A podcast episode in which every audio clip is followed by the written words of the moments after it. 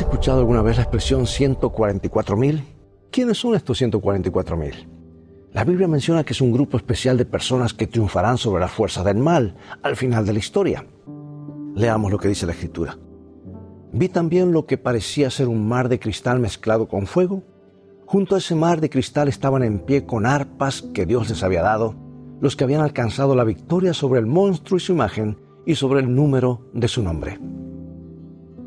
En el tiempo del fin existirá un grupo de personas que habrá obtenido la victoria sobre la bestia y su poder, sobre el yo y sobre toda doctrina que desafía al Creador e intente cambiar los tiempos y la ley por él establecidos. Un grupo de personas que habrá alcanzado la victoria sobre su afán de independencia, sobre el orgullo y su egoísmo. Por lo tanto, estarán entre los 144.000. Se hallarán en el mar de vidrio y entonarán el cántico de Moisés y del Cordero ¿Te has preguntado alguna vez quiénes son estos 144 mil? Tú y yo sabemos quiénes son. No hay dudas acerca de su identidad. El misterio que no podemos descifrar es el de la gran multitud que nadie podía contar, mencionada en Apocalipsis. Los 144 mil están no solo sin culpa, sino también sin mancha delante de Dios. En lugar de llevar la imagen de la bestia, tienen la imagen de Dios. Eso es lo que hace recordar el texto de Romanos 8, que a los que de antemano Dios había conocido, los destinó desde un principio a ser como su Hijo, para que su Hijo fuera el primero de entre muchos hermanos. Es importante saber todo lo relacionado con la bestia, su imagen y su marca, pero es mucho más importante estar seguros de que conocemos a Jesús y le estamos permitiendo que nos transforme a su imagen.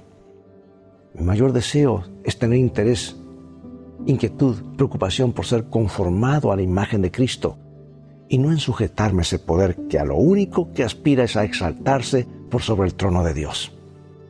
Los que un día se hallen sobre el mar de vidrio, cantando el cántico de Moisés y del Cordero, son los que tendrán el sello de Dios. El Señor los habrá, lo habrá escrito en sus frentes, porque son su propiedad, propiedad suya.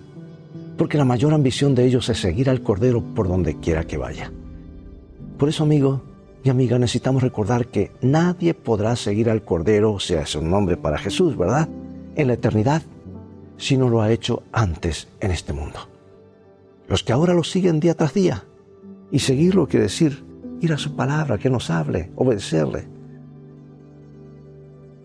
Esos serán sellados como suyos y tendrán el privilegio de andar en pos de Él para siempre. Ese es tu destino, ese es mi destino. Dios te bendiga y recuerda, Vamos en un viaje y las cosas van a terminar bien si tienes los principios de la Biblia como tu GPS y a Jesús como tu guía, porque esa es siempre una mejor manera de vivir.